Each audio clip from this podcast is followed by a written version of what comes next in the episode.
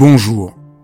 Dans ces podcasts, j'invite des penseurs, des praticiens, des artistes, des femmes et des hommes dont le travail m'inspire, que j'aime et qui m'aident à vivre. Et j'ai eu envie de partager mes enthousiasmes avec vous. Dialogue parce que je crois à la vertu de l'écoute et au bonheur du partage. Dialogue parce qu'en un temps où tout devient un peu trop formaté et lyophilisé, j'ai voulu prendre le temps d'écouter des personnes qui ont consacré leur vie à penser, à créer, à faire. Dialogue pour permettre à mes invités de déployer leur engagement et leur conviction sans que leurs paroles soient coupées en petits morceaux. Dialogue pour pouvoir être transformé en les écoutant, transformé par une parole vraie. Lorsqu'on parle en général de sexualité, c'est gênant, embarrassant et souvent chiant, non? Eh ben, je vais vous montrer que ça peut être émouvant, touchant, intime, surprenant. Aujourd'hui, je reçois Margot Fried Filiosa qui va nous parler de son dernier livre, L'intelligence intime. Bonjour Margot. Bonjour Fabrice. Je suis très heureux de te recevoir pour parler de ton nouveau livre, qui est un continent que tu nous invites à explorer, l'intelligence intime. Qu'est-ce que c'est l'intelligence intime? On connaît l'intelligence euh, cérébrale, on connaît l'intelligence émotionnelle, et tu proposes ce concept que je trouve très fort d'intelligence intime. Pour moi, l'intelligence intime, c'est justement à l'intersection de ces intelligences-là. C'est-à-dire que le sexe, c'est pas juste du sexe, mais c'est pas aussi juste de l'émotion. C'est il y a toute une partie émotionnelle, toute une partie relationnelle et toute une partie de connaissance de son corps, des lois un peu de la sexualité, du plaisir, du désir. Et si on n'a pas un mélange de ces différentes compétences-là, de cette connaissance de soi, de son propre corps, de son fonctionnement et de l'autre, on est un peu piégé. Donc l'intelligence intime, c'est tout ce qui fait qu'on peut être en connexion avec notre corps, notre désir, notre plaisir, avec l'autre, ses émotions, et nos émotions, exactement. Donc c'est vraiment euh, penser complètement autrement la question de la sexualité. Au fond, dès qu'on parle de sexualité, on est tout de suite dans l'idée, euh, au fond, de performance, de normalité euh, ou de ou d'extase, mais, peu de cette dimension d'intime, que c'est l'espace d'une intimité, d'une rencontre avec la vie, d'une rencontre avec soi. Et c'est ce renversement-là que tu invites euh, les gens à faire. Tout à fait. Moi, j'ai beaucoup de clients, de clientes qui viennent me voir en me disant j'ai un blocage, j'ai un problème, il y a quelque chose qui ne va pas chez moi, je n'y arrive pas. Et en fait, on se rend compte qu'on est, on est vraiment orienté sur la performance, sur il faut faire comme ci, il faut faire comme ça. J'ai besoin de réussir à me conformer à un certain modèle.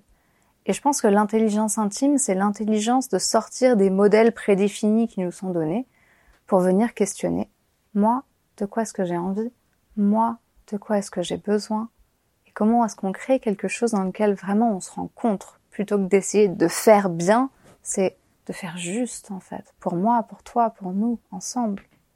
Et le chemin que tu proposes est très euh, décomplexant, libérateur, est, très surprenant. Et une des premières étapes, une des choses que tu, que tu poses dans le livre, c'est que ne pas aimer le mauvais sexe, c'est normal, que je trouve une phrase très forte, et peut-être on peut partir de là. Ouais, tout à fait. C'est-à-dire que, bah, par exemple, ces femmes qui viennent me dire en disant j'ai un blocage et que je les questionne un peu sur leur vie sexuelle, c'est ah ben en fait, j'exprime jamais mon désir. Euh, quand je dis stop, parfois, bah, l'autre me convainc d'essayer de me forcer un peu j'ai mal à la pénétration, j'ai pas de plaisir, j'ai pas d'orgasme, je me sens stressée, je me sens sous pression, j'ai peur de pas être dans la performance. Du coup, c'est pas une sexualité épanouissante.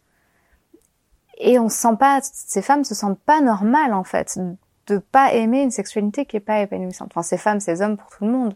Et c'est pour ça que tu écris, est-ce que c'est pour ça que tu écris euh, que, heureusement, que vous bloquez? Ouais, heureusement. C'est-à-dire quand on bloque, c'est notre corps qui dit stop, arrêtez, je veux faire autrement, j'ai besoin d'autre chose.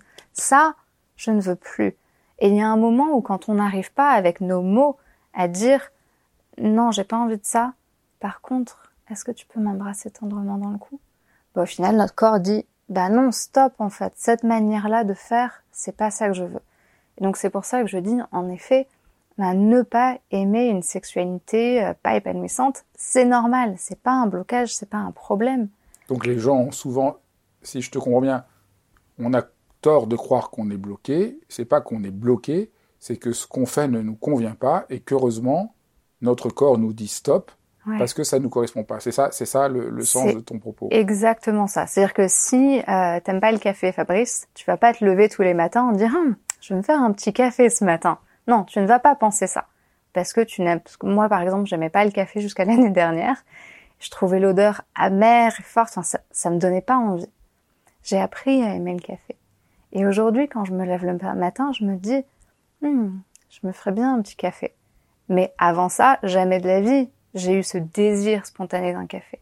Et je pense que c'est vraiment ça, c'est-à-dire qu'on s'attend à... J'ai plein de clients qui me disent, je ne comprends pas pourquoi j'ai pas de désir. Et on s'attend à ce qu'il y ait du désir spontanément pour quelque chose qu'on n'a pas cultivé, dont on n'a pas cultivé notre appréciation. On n'a jamais créé une relation avec cette chose pour faire en sorte que ah, ça nous fasse du bien. Donc on pourrait dire c'est comme si on aussi, soit on n'a pas le goût pour le café, soit on a bu que du très mauvais café complètement euh, mauvais, et puis on donc on n'en a pas envie, et puis quelqu'un nous dit mais si goûte, euh, celui-là il est délicieux, et on découvre complètement autre chose. C'est ça, c'est un peu comme genre si tu avais juste jamais goûté que les, les, petits cafés la soluble que tu fais, que tu fais avec ta petite tasse là des, des machines euh, euh sur les stations-service au bord de l'autoroute me dis, bah non, c'est que ça le café. Alors que non, en fait, il y a plein de grains différents. Et puis, moi maintenant, j'aime le café, mais avec un peu de lait d'avoine dedans, et puis un peu de sirop d'érable. C'est-à-dire, j'ai créé mon, j'ai inventé mon café d'une manière qui me fait du bien à moi, dont je l'aime. Et c'est exactement ça. C'est-à-dire, c'est trouver les différents éléments qui permettent d'avoir un café, une sexualité, un orgasme qui nous fait du bien. Donc, la première étape, c'est de comprendre à quel point on a tort sur la question du blocage, sur la question des limites, prendre la mesure au fond que euh, si on a un problème, c'est qu'on fait quelque chose qui ne nous correspond pas. Donc c'est vraiment une sorte d'intelligence, là, justement, de notre intimité. Tout à fait. Et par ailleurs, tu parles que euh, notre corps a des super pouvoirs qu'on méconnaisse, que tu veux bien essayer d'exposer et d'expliciter un peu ces super pouvoirs que nous ne connaissons pas de notre propre corps. Oui, tout à fait souvent avec le j'ai pas de désir ou de plaisir, c'est ben, je ressens pas grand chose en fait. Et ne pas ressentir, c'est impossible, ça n'existe pas. C'est-à-dire que le seul moment où on ne ressent rien, c'est si on est mort. Là, il ne se passe rien dans notre corps. Mais autrement, ben, il y a toujours que mon cœur qui bat, il y a une petite chatouille sur mes lèvres, je sens une tension dans ma nuque, je sens de la chaleur dans mon ventre. À tout instant, je pourrais lister une quarantaine de sensations dans mon corps.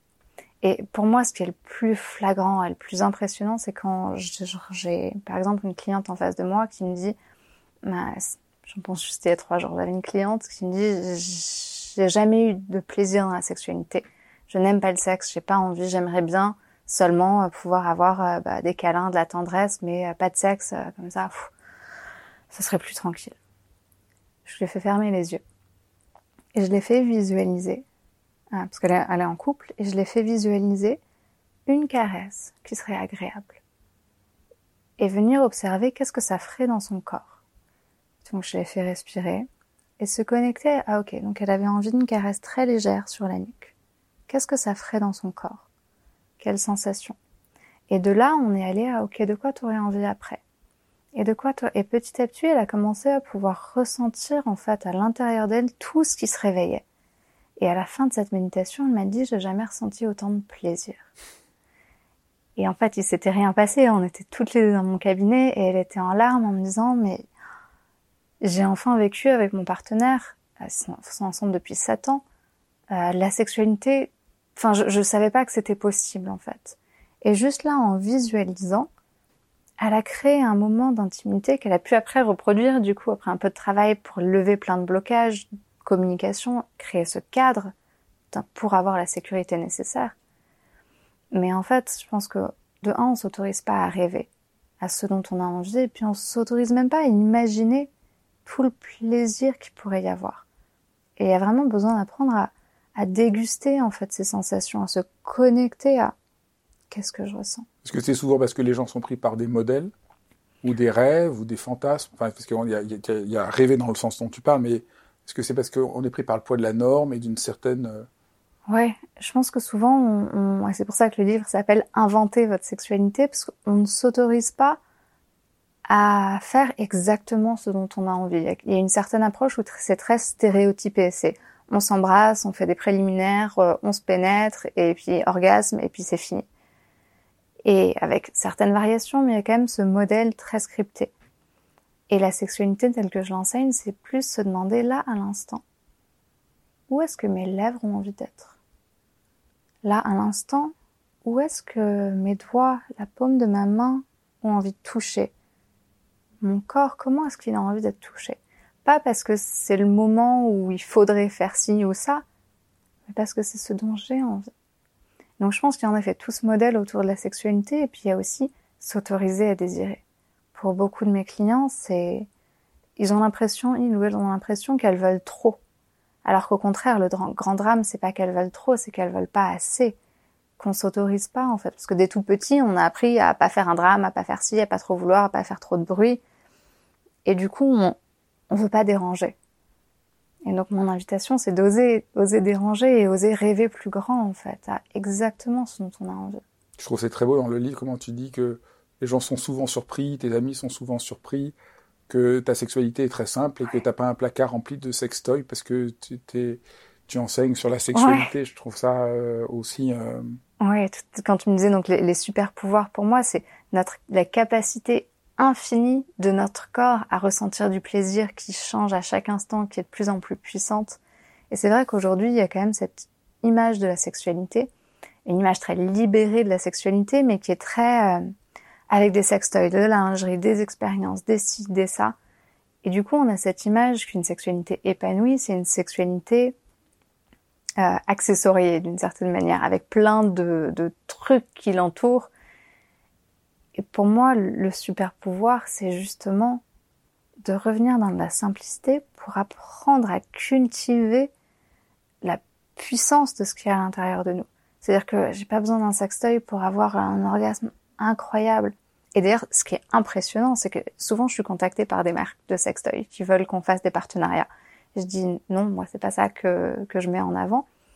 Et euh, sur un des dépliants publicitaires que qu'une de ces marques m'avait envoyé, le témoignage d'une femme qui disait ça a changé ma vie, je ne peux plus jouir sans. Oh C'est-à-dire que j'ai rien contre les sextoys en soi, amusez-vous, c'est génial, c'est super. Mais c'est dommage si on peut plus jouir sans. Il y a une certaine habituation et, et du coup, et c'est aussi j'ai plein de couples qui viennent me voir en me disant on a tout essayé. On a essayé la lingerie, les sextoys, les, les voyages en amoureux, les ci, les ça, mais ça répond pas à notre besoin d'intimité, de plaisir. Enfin, il manque quelque chose. En fait, il manque l'intelligence intime. Au fond, la plupart des gens, quand ils ont un problème de sexualité, cherchent des solutions complètement extérieures pour augmenter au fond la performance. Tout à fait. Au lieu de découvrir euh, le vrai chemin qui passe par euh, la sensation, la rencontre avec soi, la rencontre avec son désir, la rencontre avec ce qui nous habite, la rencontre de l'autre, la rencontre. Exactement.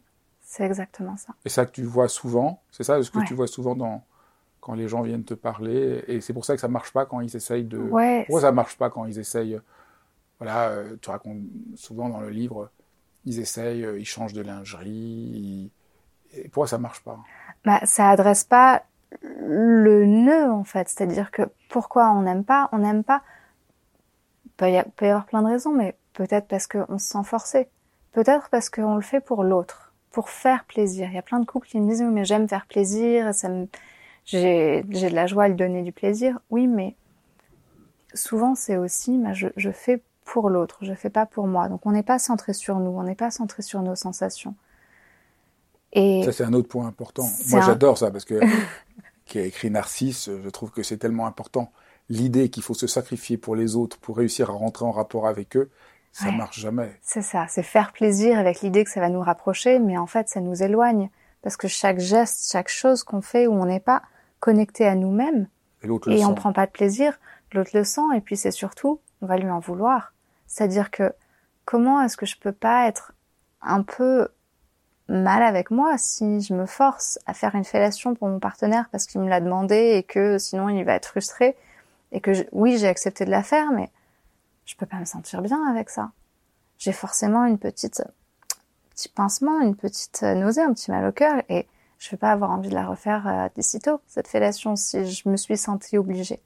Alors qu'au contraire, en apprenant à connecter avec son propre désir, de faire parce que c'est bon pour nous. C'est comme l'autre jour, je faisais visualiser à une de mes clientes. Je lui dis imagine, t'as un petit chat sur les qui dort sur tes jambes, sur tes, cuisses.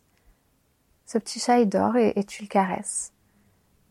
Tu sens au bout de tes doigts, tu te sens connecté à l'intérieur. de- Enfin, c'est connecté à l'intérieur. Tu sens cet amour qui t'emplit. Caresser ce petit chat, ça te donne du plaisir. Ça te donne de la joie. Tu sens l'amour. Est-ce que tu caresses le pénis de ton partenaire avec la même tendresse que tu caresses ce petit chat Non. et et ça, ça a retourné son monde en fait. Parce que, pour revenir à ta question de tout à l'heure sur les scripts, et il y a une certaine idée, un certain modèle autour de la sexualité, bah en fait, non, caresser dans la sexualité, c'est pas aussi doux qu'on caresserait un petit chat. C'est souvent basé sur bah, des images de pornographie par exemple, ou des euh, l'image que bah, l'homme a pas envie de tendresse et qu'il faut aller vite et fort. Enfin, et du coup, on va pas s'autoriser autant de tendresse, autant d'amour, autant de douceur, Autant d'expérience. autant d'expérience. Donc au fond, la clé, c'est d'être plus à l'écoute de ce qu'on ressent. C'est ça, c'est explorer un peu. Et là, tu, tu travailles beaucoup dans le, dans le livre sur ce que ça veut dire ressentir, que c'est Ouais. beaucoup plus complexe qu'on ne le croit, qu'il y a euh, que, les sens, et pas seulement les cinq sens. Ouais, tout à fait. Par exemple, euh, moment, je parle dans le livre d'un couple pour qui la sexualité se passe bien, mais qui venait me voir pour aller plus loin. Et je leur demande, ok, bah, décrivez-moi ce que vous avez ressenti, par exemple, dans un dernier rapport. Ils m'ont dit, ah bah c'était bon, c'était chouette, c'était léger. Ok, génial. Mais tous ces mots, et on a très souvent tendance à utiliser ce genre de mots. C'est bon ou c'est mauvais, ça fait mal ou c'est agréable, c'est du plaisir, j'ai un orgasme. Mais on va pas dire, j'ai ressenti euh, comme des picotements, de la chaleur qui brûlait dans mon clitoris, qui irradiait dans mon ventre et dans ma poitrine jusque dans ma gorge, puis une sensation fondante au bout de ma langue et comme des larmes de joie qui coulaient et qui chatouillaient le long de mes joues. On va pas rentrer dans la subtilité en fait de tout ce qu'on expérience. Et parce que souvent on manque de mots, parce que ça nous vient pas à l'esprit, on n'a pas pris l'habitude. Et, et du coup, on va avoir une approche de nos sensations qui est en fait assez déjà basée sur un jugement, parce que bon ou mauvais, c'est un jugement, c'est une interprétation, c'est pas une description, et puis qui reste quand même assez vague en fait. Et je pense que pour pouvoir pleinement faire l'expérience du plaisir, on a besoin de cette subtilité de mots, de sensations, d'attention, pour vraiment être connecté avec ce qui se passe à l'intérieur. Puis il y a toute une partie de, du sens euh, interne qu'on Ouais. méconnaît, beaucoup. C'est ça, c'est ça. Tout ouais. à fait, tu disais les, les cinq sens, on parle tout le temps de stimuler nos sens. Mais du coup, on parle du goût, de l'odorat, enfin, nos, nos cinq sens. Mais ces cinq sens, c'est des sens externes. C'est du, du système sensoriel, l'extéroception. Pour ressentir bah, ce qui nous vient de l'extérieur. Mais c'est pas du tout, on n'a pas absolument pas que cinq sens. Euh, on a tout un système interoceptif pour capter ce qui se passe à l'intérieur de nous. Et ces sens-là, c'est eux qui nous permettent de ressentir le plaisir. Parce que le plaisir, ça se ressent dans notre corps, dans nos viscères, dans notre cœur, à l'in- à l'intérieur. Les papillements, les, les tiraillements, les contractions, l'engorgement, la chaleur, tout ça, ça se capte par la somesthésie qui fait partie des systèmes interoceptifs. Donc on n'a pas besoin des noms scientifiques compliqués pour ressentir. Mais rien que l'idée de dire on a cinq sens, c'est comme dire, ben en fait, il se passe des choses qu'à l'extérieur de nous et pas à l'intérieur de nous, ce qui est quand même assez étrange. Comment on fait pour réussir à s'autoriser à désirer? Parce qu'au fond, il y a tout le cette ignorance dont tu as très bien parlé, mais, mais pour beaucoup de gens, euh, c'est comme si on n'avait pas le droit de, de, désirer. Comment, comment, comment tu comprends ça et comment tu peux aider chacun à essayer de retrouver euh, le chemin, de s'autoriser à prendre sa place et à, désirer et à, et à, dire? Je pense que une des premières choses, il y, a, il y a plein de réponses à cette question, mais une des premières choses, c'est d'où elles viennent ces voix? Parce qu'elles viennent pas de nous. C'est pas nous qui ne nous autorisons pas à désirer on nous l'a dit à un moment. Est-ce que c'est euh, papa, est-ce que c'est maman? Et désirer dans le sens global, pas que dans le sens la, la sexualité, c'est juste le désir, c'est avoir envie, c'est envie, on est envie, on a envie de vivre cette énergie qui nous pousse vers l'avant. Donc, d'où viennent ces messages? Si je pense à, ok, j'ai envie de quelque chose, qui est-ce qui me dit? J'ai pas le droit. Est-ce que c'était à l'école? Est-ce que c'était papa? Est-ce que c'était maman? Est-ce que c'était un oncle, mon frère? Enfin, d'où viennent en fait? Est-ce que c'est la religion, ma culture Ce message? Je pense dans un premier temps se rendre compte que c'est pas nos croyances, mais qu'elles nous viennent de l'extérieur. Dire ah ok, je me souviens de ces expériences où dès que je voulais quelque chose, j'étais envoyée euh, dans les roses et qu'on me disait euh, c'est pas pour toi, non tu as pas le droit. Ok, je peux me rendre compte que peut-être que ma mère aussi, elle a eu cette expérience-là quand elle était petite. Qu'en fait, tout ce qu'elle s'est jamais autorisée à avoir, elle me l'autorise pas non plus. Ramener un peu d'humanité déjà à ces messages et, ramener à, mais en fait, c'est son histoire à elle. Euh, aujourd'hui, en tant qu'adulte, est-ce que cette croyance me convient encore? Est-ce que j'ai envie de la remplacer par autre chose? Et si oui, par quoi? Donc une première étape de d'où viennent ces messages et est-ce qu'ils me conviennent ou pas? Et s'ils me conviennent pas, faire un, un peu un chemin en fait pour créer de nouvelles croyances. Mais deuxième chose très importante, euh, pouvoir en parler avec son partenaire. C'est-à-dire que il y a le moment où on se rend compte qu'on a envie de plus, et puis le comment on fait pour aller l'exprimer en fait et pour créer quelque chose. Et je pense qu'il y a besoin de pouvoir dire euh, je me rends compte que c'est difficile pour moi de te dire ce dont j'ai envie. J'ai envie d'être plus proche de toi et de t'exprimer plus souvent ce, ce que j'ai sur le cœur. Est-ce que ce serait OK pour toi d'entendre ça? Rares sont les partenaires qui disent non. Et du coup, la porte est ouverte pour faire l'expérience ensemble d'être plus connecté à notre désir. Donc il y a deux choses dont tu parles là.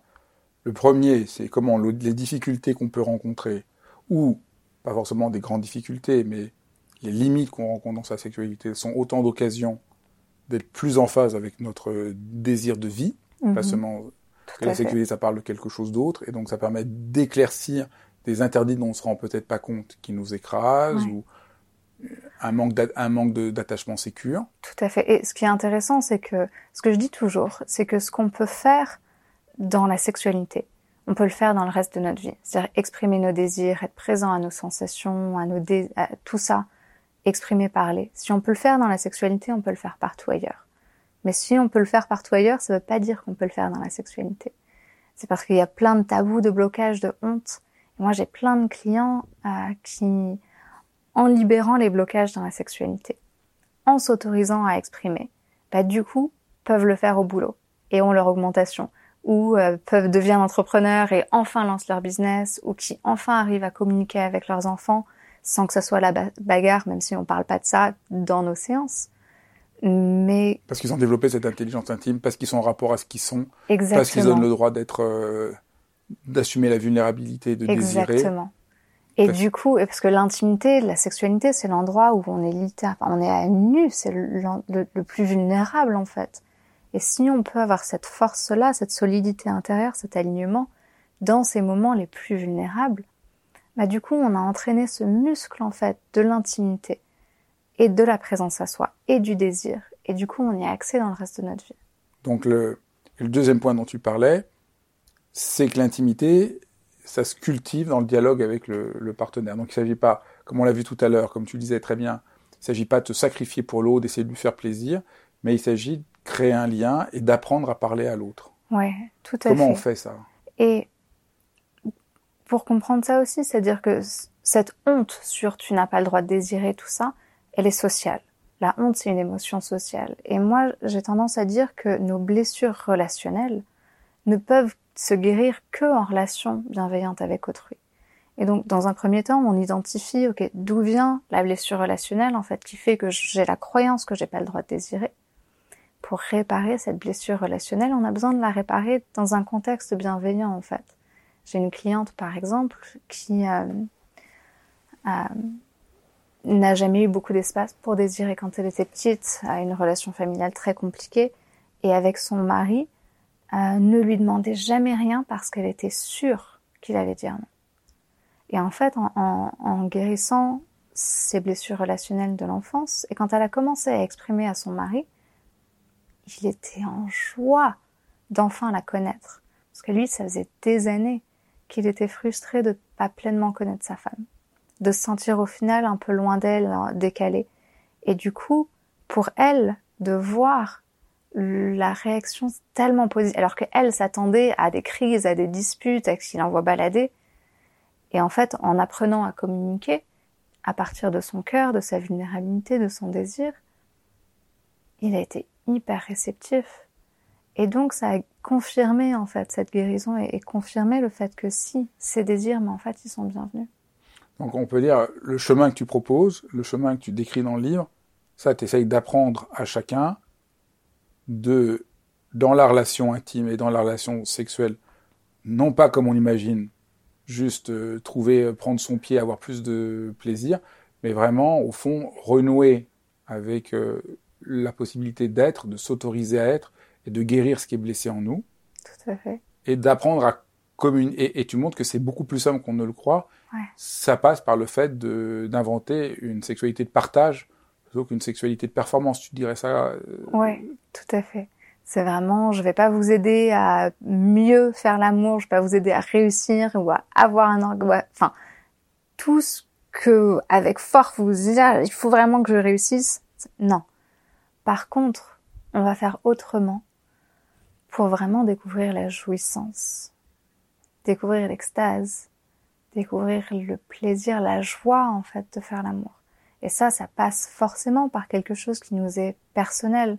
Parce que la joie, c'est une émotion tellement, enfin c'est unique à nous en fait, on la ressent chacun différemment et, ce qui va éliciter de la joie chez nous va être différent de chez notre partenaire. Donc pour que notre sexualité crée de la joie à l'intérieur de nous, ça a besoin de venir de l'intérieur de nous. Ça a besoin d'être inventé, ça a besoin que ça soit propre à nous, pas juste collé à un modèle qui au final nous épuise. En fait, ce modèle qui nous épuise, euh, tu nous invites à le déconstruire. Et c'est pour ça que J'aime bien, tu as, beaucoup de formules choc, mais il y a une formule choc que j'aime bien, non au préliminaire. Non au préliminaire Stop Je hais ce mot. je hais ce mot avec tellement d'intensité, parce que préliminaire, c'est quelque chose qui prépare et précède à quelque chose de plus important. Comme si euh, la pénétration était plus importante que bah, ces autres caresses, en fait qui nous peuvent pourtant nous remplir de joie, nous faire pleurer de joie, de plaisir. C'est, c'est non aux scripts, non aux catégorisations des différentes caresses selon une hiérarchie euh, abstraite qui n'a aucun sens et qui rend absolument pas justice au plaisir. Surtout que 70% euh, des femmes, quand même, n'ont un orgasme que par stimulation clitoridienne et que la stimulation clitoridienne est rangée dans la catégorie préliminaire alors que c'est quand même le truc qui donne un orgasme à 70% des femmes. Mais non, non, c'est le truc important de la sexualité devrait être la pénétration pour qu'elle les caresses sur le clitoris sont des préliminaires. Enfin, ça n'a aucun sens. Donc non aux préliminaires, oui aux caresses dans tous les sens euh, pour suivre sa propre boussole intérieure. Donc c'est vraiment tout un travail de déconstruction de certains schémas de, de, de, de sexualité qui, qui, qui entrave, euh, c'est ça, ça nous entrave énormément, parce qu'on est vraiment prisonnier. C'est-à-dire, on, on essaye de bien faire, plein de gens essayent de bien faire, mais ils se trompent complètement de direction, c'est ça C'est exactement ça. Et pour revenir tout à l'heure, tu disais, les gens sont surpris que ma sexualité est simple. C'est-à-dire que on a du mal parfois à imaginer ce que ça peut être quand on suit pas ces scripts-là. Et ma sexualité est simple et pourtant je m'ennuie jamais. Pas parce que j'essaye de faire tout le temps des choses différentes.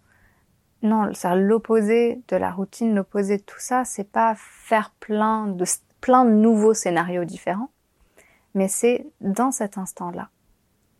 Qu'est-ce qui a envie de se passer entre toi et moi, dans mon corps, dans ton corps? Qu'est-ce qui a envie de se passer à cet instant-là? Et de pas forcément avoir l'orgasme comme but ultime, de pouvoir s'arrêter à tout moment, euh, de pouvoir faire l'amour pendant trois minutes, pendant trois heures, et d'avoir cette liberté vraiment de maintenant j'ai envie de ça. Maintenant j'ai envie de ça. Encore de ça. Ok, maintenant on va par là. Ah ça c'est pas mal. Ok, un peu, mais un peu plus à droite maintenant? Ah ok, puis là on va là. Et puis maintenant j'ai envie de changer, et puis j'ai envie d'autre chose, et puis et de se laisser en fait euh, comme dans une balade où on sait pas où on va et on n'a pas peur de se perdre, mais on va juste pas. Là, j'ai envie d'aller par là. Et puis j'ai envie de changer de direction, comme si, comme, quand on découvre une ville en fait, que bah, on peut s'arrêter à tout moment, boire un café ou prendre une glace ou visiter un tel magasin. On n'a pas de but particulier. On est juste là pour découvrir. Et comment on fait quand on est en désaccord avec notre partenaire, qui n'a pas le même désir que nous? On apprend à négocier. Et, et, on apprend à se rejoindre aussi. C'est-à-dire que moi, je crois pas à cette idée qu'on est fondamentalement incompatibles à partir du moment où on a tous les deux envie de se comprendre. Euh, je pense que c'est certain que différentes personnes ont différentes approches de la sexualité, aiment différentes choses. Et si notre partenaire euh, aime quelque chose et que nous, on aime quelque chose de différent, l'exemple que j'utilise dans le livre, c'est bah, s'il est espagnol et qu'elle est allemande, et que ni l'un ni l'autre ne parle le langage de l'autre, c'est pas pour ça qu'ils peuvent pas s'aimer. Il y a plein d'histoires d'amour où au début ils parlaient pas le même langage, et puis bah soit on apprend tous les deux l'anglais, soit on apprend la langue de l'autre, et du coup on apprend à se rejoindre. Et donc, mais ce que j'observe souvent, c'est que comme on s'autorise pas à désirer et que on est très dans, bah, je peux pas demander, exprimer tout ça, on va pas pleinement laisser à l'autre l'opportunité de nous connaître et donc de pouvoir nous rejoindre.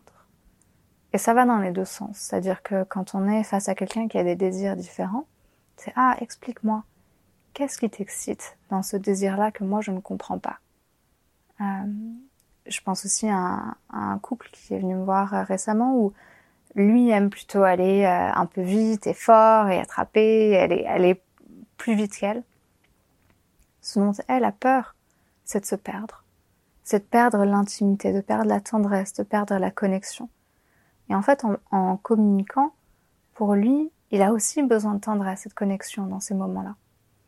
Mais comme ils avaient chacun une conception de ce que ça voulait dire pour l'autre, euh, elle avait peur, se braquait et voulait pas, et lui était frustré parce qu'il avait l'impression de dire la même chose qu'elle, mais elle le comprenait pas, du coup il se sentait jugé. Alors qu'en fait, ils avaient tous les deux envie de tendresse. Et pour elle, aller un peu plus vite, mais avec ce, en fait, on se regarde dans les yeux. En fait, on respire ensemble. En fait, on est vraiment là, ensemble. Bah, au final, ça lui allait. Et au final, elle a beaucoup aimé ça. Mais elle avait peur.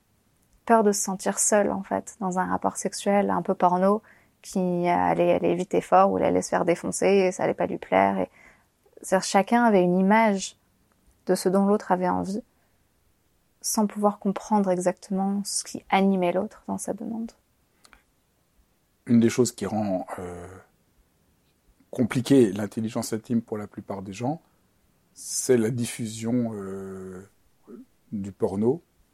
Et tu t'amuses beaucoup à déconstruire euh, le porno dans ton livre, dans plein de vidéos. Tu essayes vraiment de montrer pourquoi pourquoi le porno n'est pas la réalité.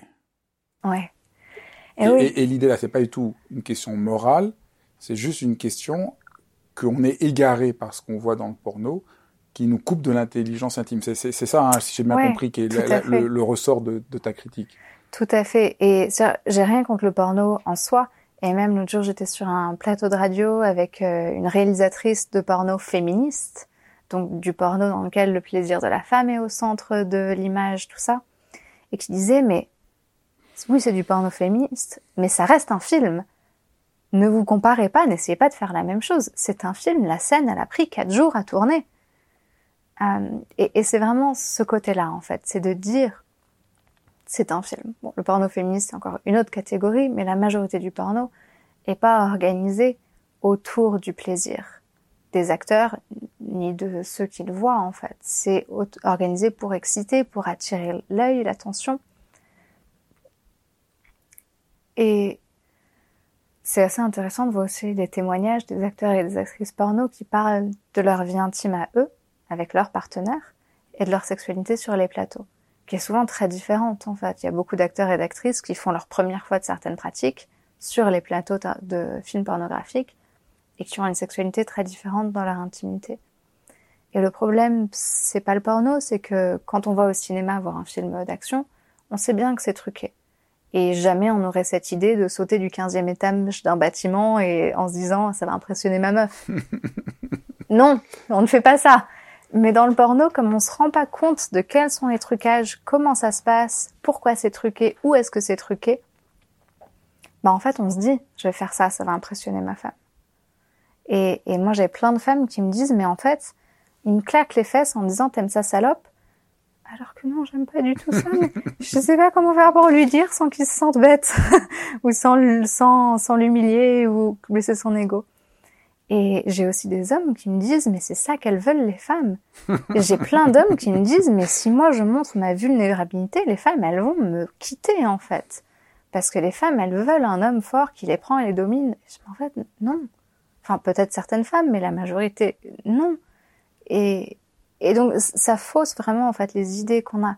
Pareil, pour revenir sur l'exemple de la fellation avec cette femme qui aimait pas du tout ça et qui caressait pas avec tendresse. Elle me disait, mais j'ai mal à la mâchoire quand je le fais. C'est vraiment des va-et-vient rapides, comme elle voit dans le porno, en fait. Et, et donc, en se disant, bah, c'est ça que les hommes aiment, c'est ça qu'il va aimer, c'est ça qu'il voit, c'est ça qui l'excite. Et puis aussi, le porno, c'est le seul endroit où on est témoin de la sexualité des autres.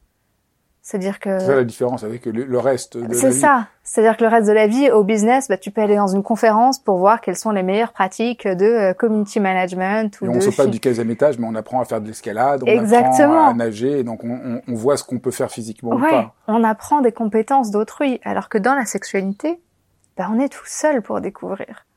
Ou alors avec le porno. Et, et donc c'est là où, mais le porno, ça n'a pas des fins éducatives en fait. Euh, donc donc c'est piégeant. C'est ça le vrai piège du porno, c'est que y a, c'est ça, sa finalité n'est pas d'éduquer et donc on manque d'éducation euh, à la sexualité. Oui. Un des pièges du porno aussi, c'est que ça, ça change euh, ce qu'on va trouver excitant. C'est-à-dire que plus on est exposé à certaines images, plus notre cerveau va y être accoutumé, habitué, et, et plus ça va euh, nous exciter, c'est ça qu'on va rechercher.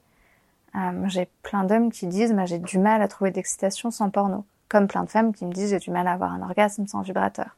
C'est-à-dire que plus on s'habitue aussi à un stimuli externe plutôt qu'à une connexion à nos sensations, plus on en est dépendant en